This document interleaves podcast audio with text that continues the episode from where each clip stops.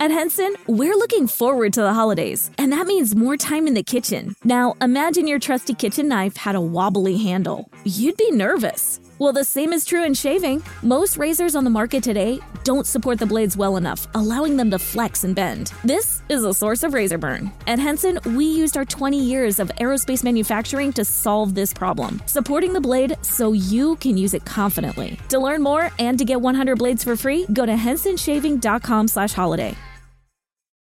Salsa es escuchar el instrumento y saberte la secuencia.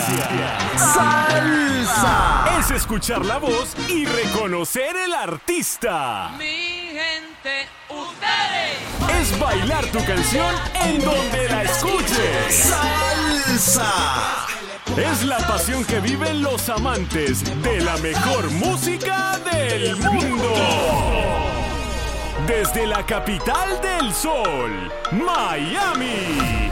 Esto es Nación Salsa. ¡Échale! Llegó el chiquillo una vez más. Esto es Nación Salsa y hoy tenemos la oportunidad de entrevistar a un tocayo mío. Para mí, uno de los grandes que ha dado este género. Él se llama. que ha dado este género. Él se llama Luis Enrique. Y Luis Enrique nos va a estar contando un poquito de sus comienzos allá a mediados de los 80.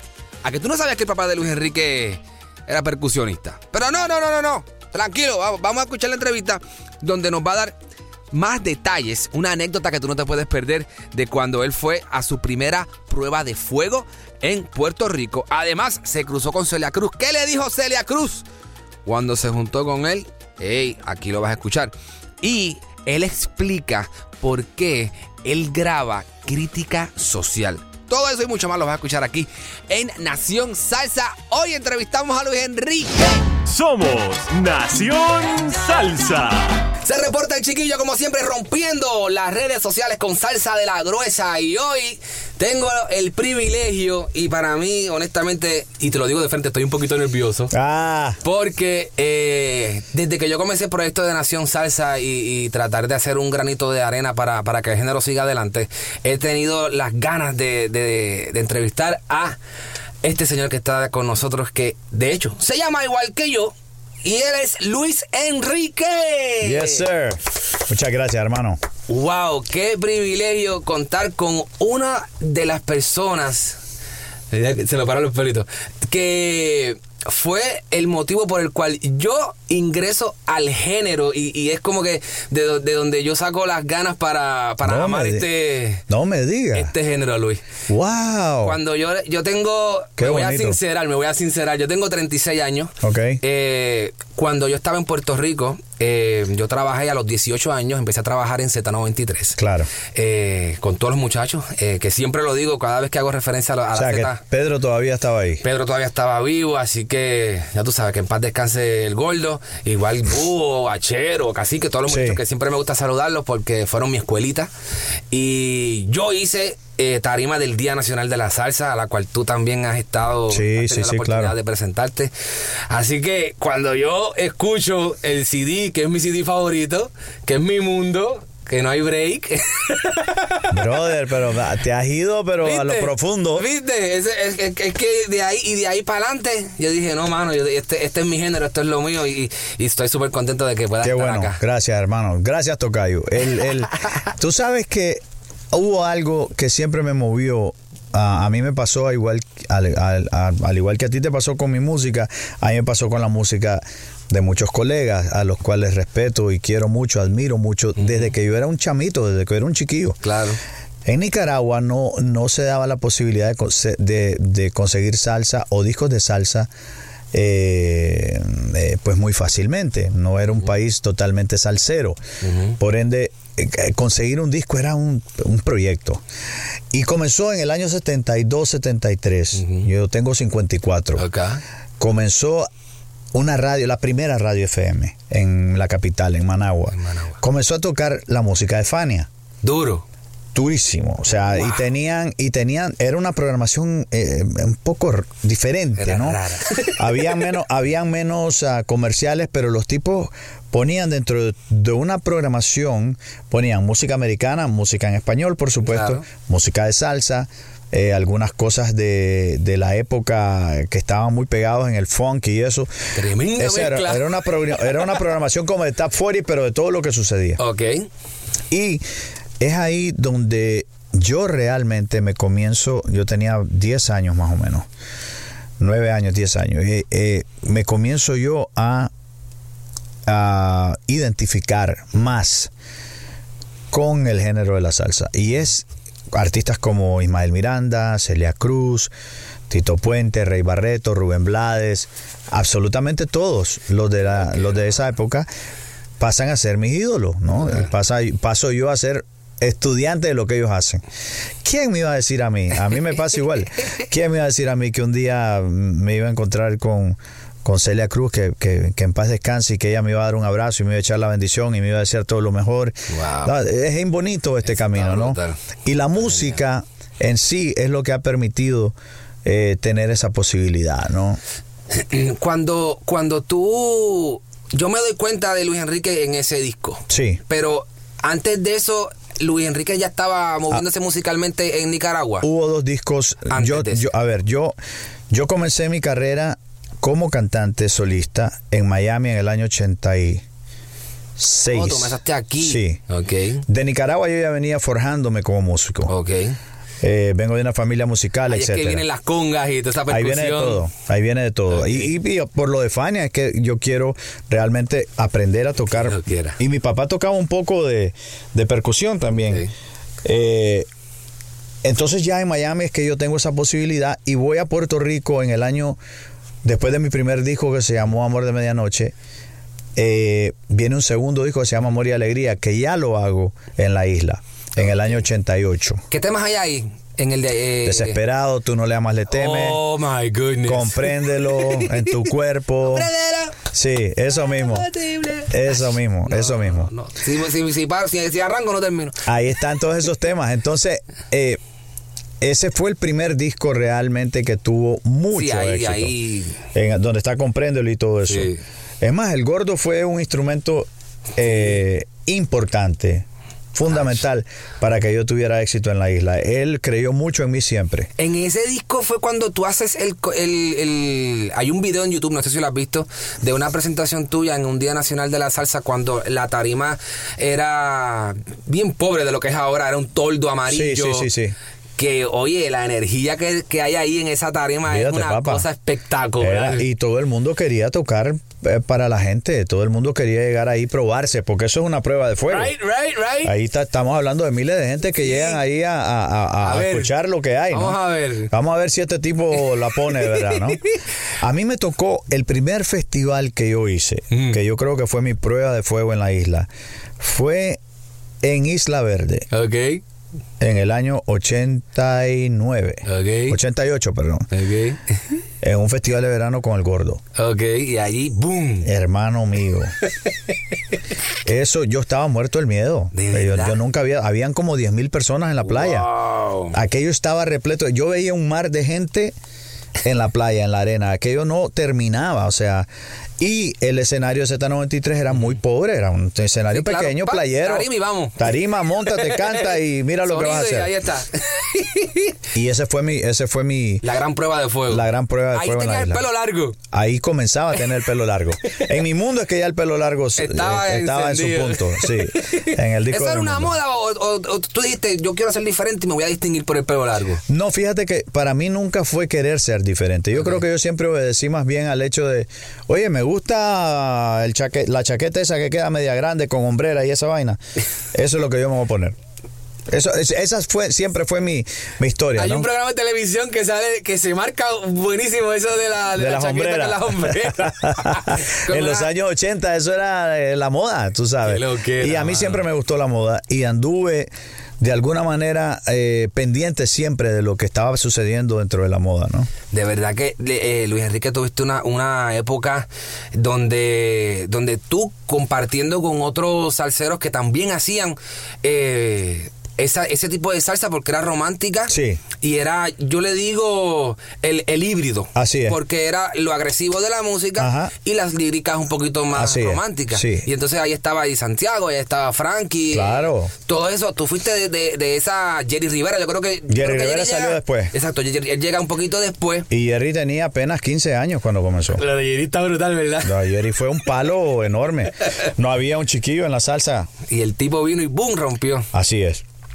El, hay una cosa que a mí me interesa mucho que, que tú haces, que aparte de hacer música, como yo digo, comercial, tú siempre has llevado esa crítica social en, en tu letra. Y yo creo que uno de los, en Puerto Rico, y yo creo que eso también te ayudó fuera de Puerto Rico eh, en tu carrera. Ese, ese tema, no sé si fue Date un chance o así es la vida. O es el mismo tema, yo creo que es el mismo tema, ¿no? No, no, no. Date un chance una cosa. Sí, sale en el 90. Date un chance. Sí, eso sale en el 90 en el disco de Luces del Alma. Ujú. Y Así es la vida sale en el 96 en un disco que se llamaba Luis Enrique, que es un disco azul. Eh, que, exacto, el de como que estás en la piscina. ese mismo, ese mismo. Ese es el de Así es la vida. Ese- y ahí esos está... dos temas son temas con, con, con letra. Sí, con mucha letra, digo. con mucho contenido. Y, y usualmente lo que a mí me movió a, a intentar hacer mi propia música dentro de la salsa era sobre todo lo que iba a decir. Muy bien. Para mí siempre ha sido importante lo que las canciones dicen y- y, y cómo yo doy un- de alguna forma mi punto de vista también sin intentar querer eh, eh, decirte cómo tú tengas que pensar. Simplemente dándote un punto de vista. Exacto, y tú llegas a tu propia Y tú- exacto. Eso era lo que era Date un Chance. Date un Chance fue una historia eh, De que dice... SIDA, creo, ¿verdad? ¿Eh? De SIDA era. Se murió de SIDA. sí. Exactamente. Eh, el, el- el problema de Date un Chance es que sale en una época donde no usualmente se le cantaba este tipo de cosas. Estábamos ca- venido a predicar. Exacto. quiero ayudarte. A ver, te lo digo, no, no, don't get me started. y esas son canciones que en su momento fueron importantes casualmente porque no cumplían con nada más que con el hecho de querer decir algo a través de lo que de lo que uno estaba haciendo, ¿no? Está durísimo. Entonces, en esa época, este, tú estabas bastante duro en Puerto Rico, pero tú estabas también en la calle afuera, como quien dice, en toda Latinoamérica. Así es. Viajamos, comenzamos a viajar desde el 89, mucho, ¿no? Wow. Abrir brecha, abrir camino en México, en Centroamérica, por supuesto, Suramérica, Ecuador, México, Perú. plaza también para ti, México. Uf, México desde bueno. que desde que yo llegué Boom. en el con el disco de Mi Mundo creo que fue. Con el disco de Mi Mundo creo que fue. Eh, llegamos a, a un programa que había muy importante, se llamaba Siempre en Domingo. Ok, me suena, sí, claro que sí. Ese programa era como el Don Francisco eh, de aquel momento, ¿no? Y, y era un programa donde si, donde si tú lograbas entrar, muy probablemente te iba a dar la posibilidad de hacerte ver en todos lados. Wow. Ibas a despuntar para muchos lugares. Y era difícil entrar ahí, sobre todo para un, para un género como la salsa. Claro. A mí se me da esa oportunidad y desde, desde ese momento en adelante todo mi repertorio en México fue, fue muy Bien querido, recibido, muy bien recibido. El, voy a dar un poquito para adelante. Eh, ¿Cuándo Luis Enrique decide hacer el, el switch a la música, ese disco, no sé si Timbalaye o... o- Timbalaye fue el segundo pop, el primero fue Genesis. Ok, que se hizo oh, en el 96. Ok. Sí, 96, 90, sí, 96.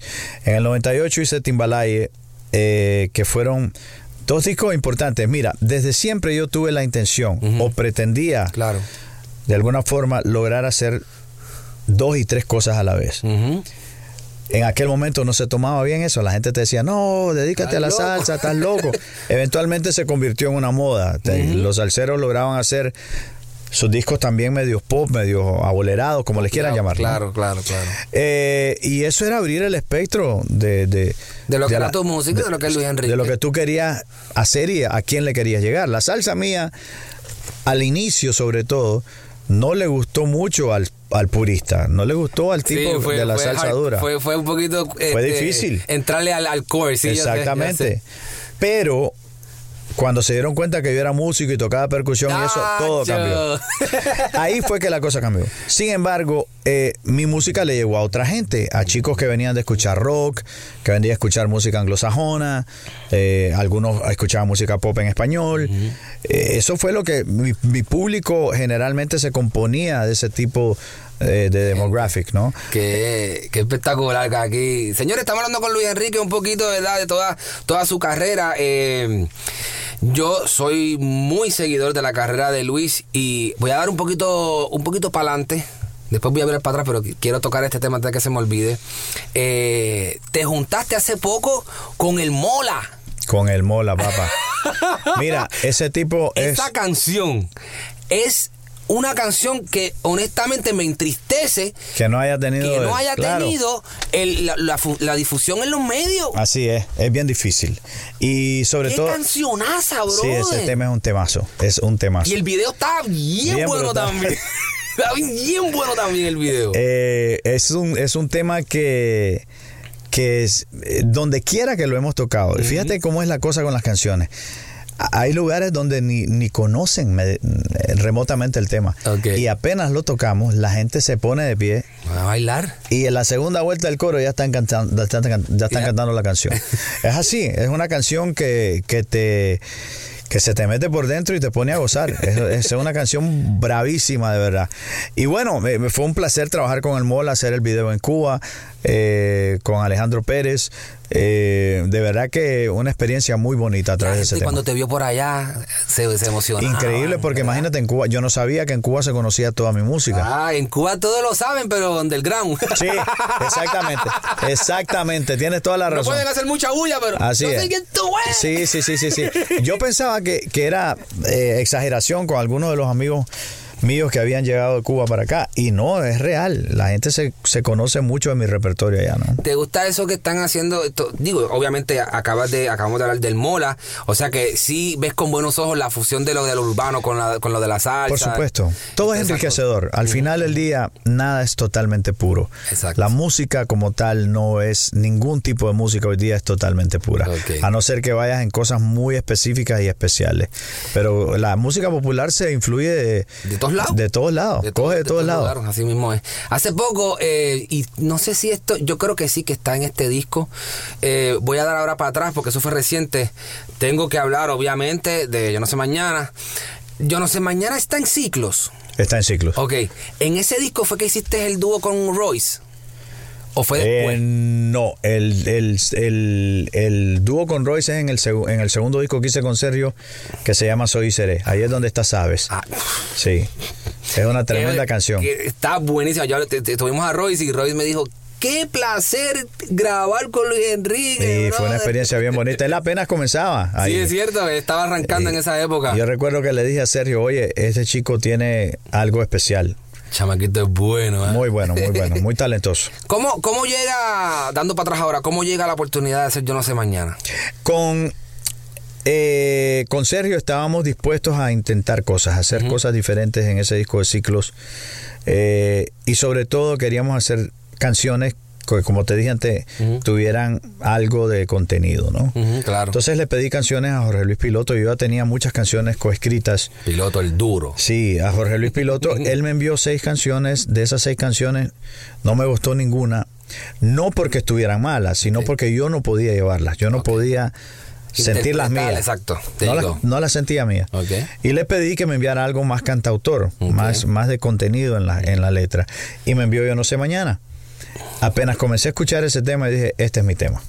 Este es el tema que yo quiero. Y Piloto me dijo, ¿de verdad te gusta el tema? Le dije, "Sí, este es el tema. Este es el que es, papá. Este es el que yo voy a hacer. Claro, de- decirte que yo anticipaba eh, el éxito.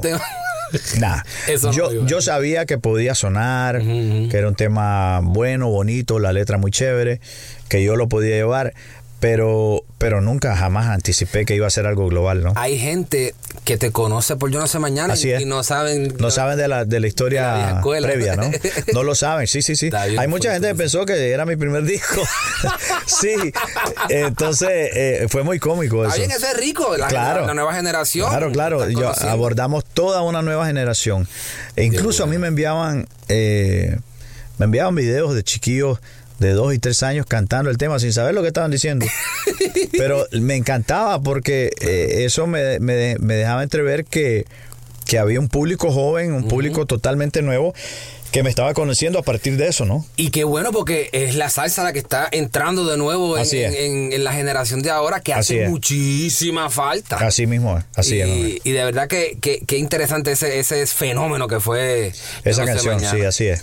El, hay una cosa que yo eh, que me gustó mucho que tú hiciste, creo que es en, eh, en este último disco de Jukebox, Ajá, que es una canción con Rubén Blades, brother. ya comenzó. Oh my God.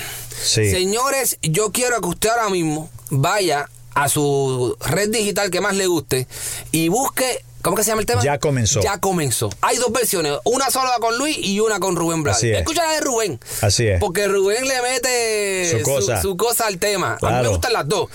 Pero lo que más me gusta es, una vez más, un tema con, con mucha fuerza de contenido, ¿verdad? Y también el, el- el arreglo musical. ¿Quién trabajó ese arreglo? Eso lo hicimos con Cuco. Oh, Cuco Cu- Peña. Cuco Peña. Sí. Qué Todo ese disco de Jukebox es producción con Cuco. Ah, con Cuco. Sí. Y, y lo interesante también de, de en el caso de, de ese proyecto como tal es que tomé canciones que ya eran sumamente conocidas. ¿no? Exacto, son, son de la. Ahí es que está lo de Montaner. Ahí está lo de Montaner, de está Franco. lo de José José eh, Yes, y yes. Lanchester, un montón de gente. Sí. Eh, de grandes autores y, y cantautores a los que yo eh, admiro y quiero, ¿no? Claro.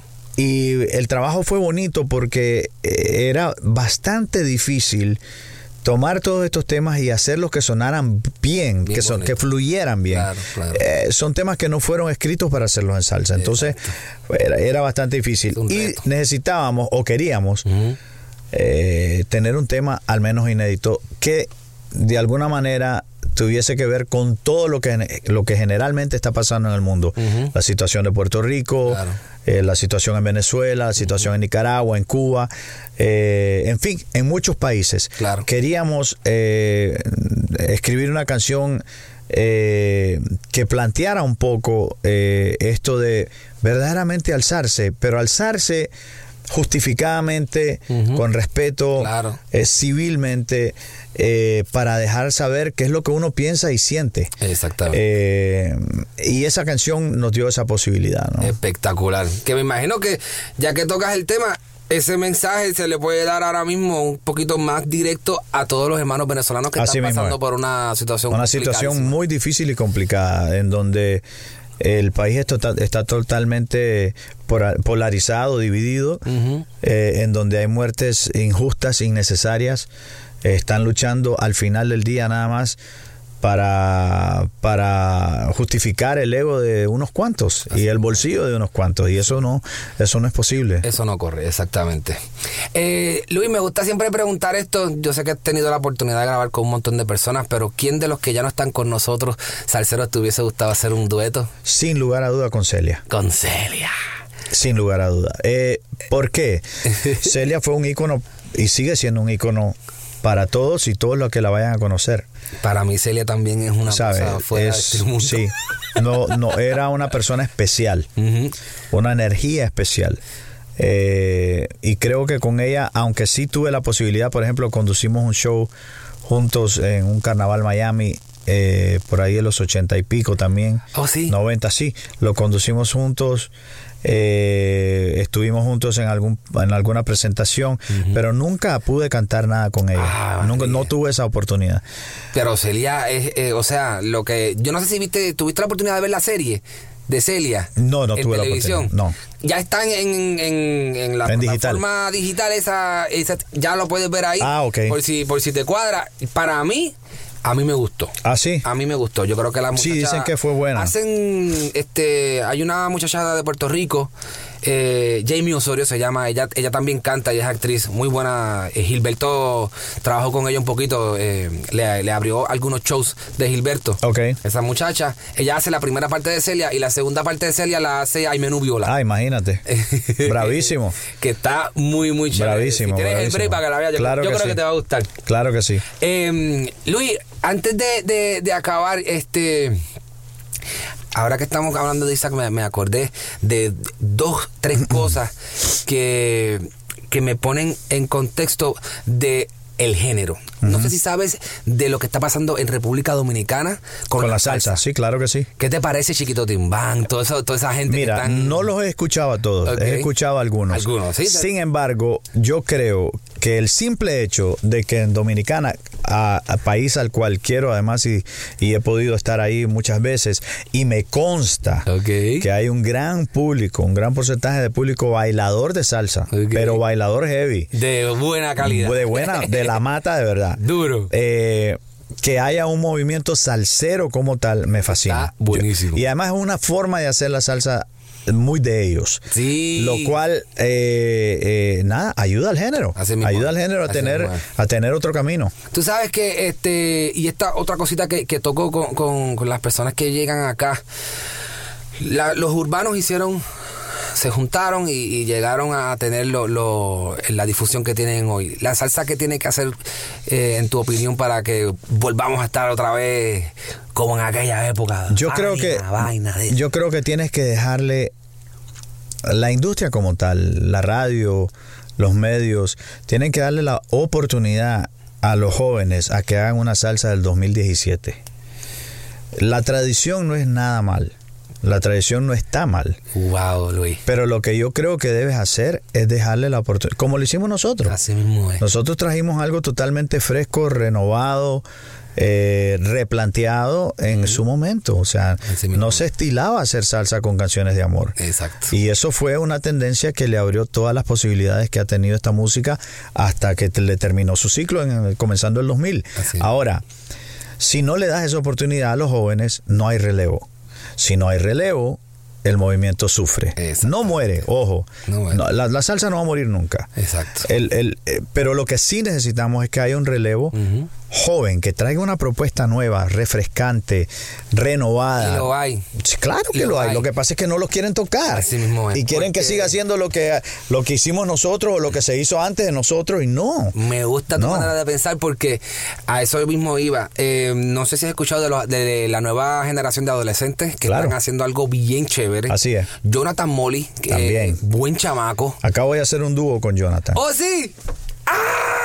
Primicia, ya sabía. Él, él, él, ¿cómo se llama? Yo lo tuve hace como dos semanas. Que te va a volar la cabeza cuando lo oigas. Él me dijo, él me dijo, tengo una sorpresa para ti, pero no te lo voy a decir todavía. Y Luis me la dijo. me gustó mucho el tema con, de- con, con Jerry de Sayonara. ah, sí, sí, y sí. entonces Eso ahí, estuvo muy bueno. cuando eso viene... Es para el disco de él, así es que no sé cuándo es que lo van a. Ah, lanzar. bueno, de- ok, Pero yo creo que es algo que van a lanzar pronto. Qué brother. sí, hay una gran generación. Y yo no sé si sabes quién es Manolito Rodríguez. Claro que sí. ¿Verdad que sabes Acaba quién de tocar conmigo en Puerto Rico. ¿Oh, sí? Sí. Ese chamaco está va a salir talentosísimo. como un sencillo, como un disco nuevo. Lo va a presentar este fin de semana allá en Puerto Rico en una discoteca que se llama Latin Roots. Sí, sí, claro. Y el tipo está. Es que estoy hablando con Luis Enrique, él sabe, él, él sabe de lo que yo estoy diciendo porque él, él es de Puerto Yo digo que él es de Puerto Rico. Yo digo. Mira, ahora mismo antes de llegar para acá, le digo a, la- a una muchacha, compañera de trabajo, me dice, mira, voy a tener la oportunidad de entrevistar a Luis Enrique y me dice, pregúntale de su experiencia en México. Y yo le dije, sí, lo que pasa es que él es boricua. Y, él me- y- y ella me dice, no, él es de Nicaragua. Y yo, yo estoy claro, pero muchos puertorriqueños se identifican contigo porque fue muy fuerte. Y yo con tu país. El- Haber vivido ahí seis años me dio la posibilidad de conocer tu cultura, de Right. conocer tu país, de aprender de tu país eh, y sobre todo de tener la carrera que tengo. Pero más allá de lo que Puerto Rico me ha dado como carrera, es un lugar al que quiero y donde tengo amigos entrañables a los que siempre llevo en mi corazón, a los que ya se fueron, eh, que fueron parte de mi carrera también. Y es una isla, eh, es un lugar, es un país al, al cual yo pertenezco de alguna manera u Qué otra. rico. ¿no? Señores, no hay más nada que hablar. Luis Enrique está rompiendo. Algo de, el- ¿Hay algo próximo después de este de Jukebox? Sí, bueno, salió, eh, sacamos un sencillo fuego. que se llama así, Cuando se juega con fuego. Esa canción va a estar en, en una, en una producción nueva. No estoy haciendo producciones como Ah, tal ya. perfecto, porque ahora, ahora, se, ahora se trabaja con un sencillo Con digital, sencillo. dale por ahí para abajo. Exactamente. Perfecto. Y eventualmente yo creo que sí haremos un- una sola cosa, ¿no? Ok, perfecto, pero, perfecto. pero eso, y ya tengo algo preparado. Eh, lo que pasa es que hay dos o tres cosas que tengo que no, no me he decidido realmente por qué es lo que voy a lanzar, además de cuando se juega con fuego este año. Lo que sí viene en el, en el mes de septiembre, si Dios lo permite, es mi libro, mi, mi libro autobiográfico. Wow, a escribir un que ya, libro. ya terminé de escribir y que está en revisión en este momento. Perfect. Eh, será un libro muy, muy interesante para todos ustedes. Y vas a hablar del género, obviamente. Por supuesto. Espectacular. No se pueden perder en septiembre el libro de Luis Enrique. Se va a llamar así mismo, Luis. Autobiografía Luis Enrique. Espectacular, Luis. Un extremadamente placerazo. Gracias, man. Haber compartido contigo aquí en Nación Salsa. Un, un granito de arena para el género. Amén. eh, que se, que se, no, lo hacemos digital. Bueno. Porque si todo el mundo está en digital, pues vamos a llevar la salsa. Seguro. A lo digital. Seguro que sí. Gracias, Luis. Éxito. Somos Nación Salsa. Luis Enrique dándonos clasecita de cómo es que se bate el cobre desde la vieja a la nueva escuela. Gracias a Luis Enrique por todo lo que nos contó y compartió con nosotros acá en Nación Salsa. Les recuerdo a todos ustedes que nos pueden seguir en las redes sociales a través de Facebook, Twitter e Instagram como arroba Nación Salsa. Búscanos en todos lados. Estamos también en YouTube, nuestra plataforma en video. Busca ahí que tenemos las entrevistas también grabadas en video para que veas cómo es que le metemos caliente. Oye, también, eh, si usted tiene iTunes, Google Play Music Store, Spotify, Tuning, ¿ok? Usted se suscribe para que le lleguen todas las notificaciones de cuando lanzamos un episodio nuevo aquí en tu show Nación Salsa, ¿ok? Nos vemos la próxima semana. El chiquillo va a ser como que se va y se va de verdad. Somos Nación Salsa. At Henson, we're looking forward to the holidays, and that means more time in the kitchen. Now, imagine your trusty kitchen knife had a wobbly handle. You'd be nervous. Well, the same is true in shaving. Most razors on the market today don't support the blades well enough, allowing them to flex and bend. This is a source of razor burn. At Henson, we used our 20 years of aerospace manufacturing to solve this problem, supporting the blade so you can use it confidently. To learn more and to get 100 blades for free, go to hensonshaving.com/holiday. Cuando el tráfico te sube la presión, nada mejor que una buena canción. Cuando las noticias ocupen tu atención, enfócate en lo que te alegra el corazón. Y cuando te sientas mal, un buen médico te ayuda a sanar. Sabemos que mantener tu salud es tu prioridad, también es la nuestra en Kaiser Permanente, donde trabajamos juntos para cuidar de todo lo que tú eres. Kaiser Permanente, para todo lo que tú eres. Kaiser Foundation Health Plan of the Mid-Atlantic Stay Inc. 2101 East Jefferson Street, Rockville, Maryland 20852.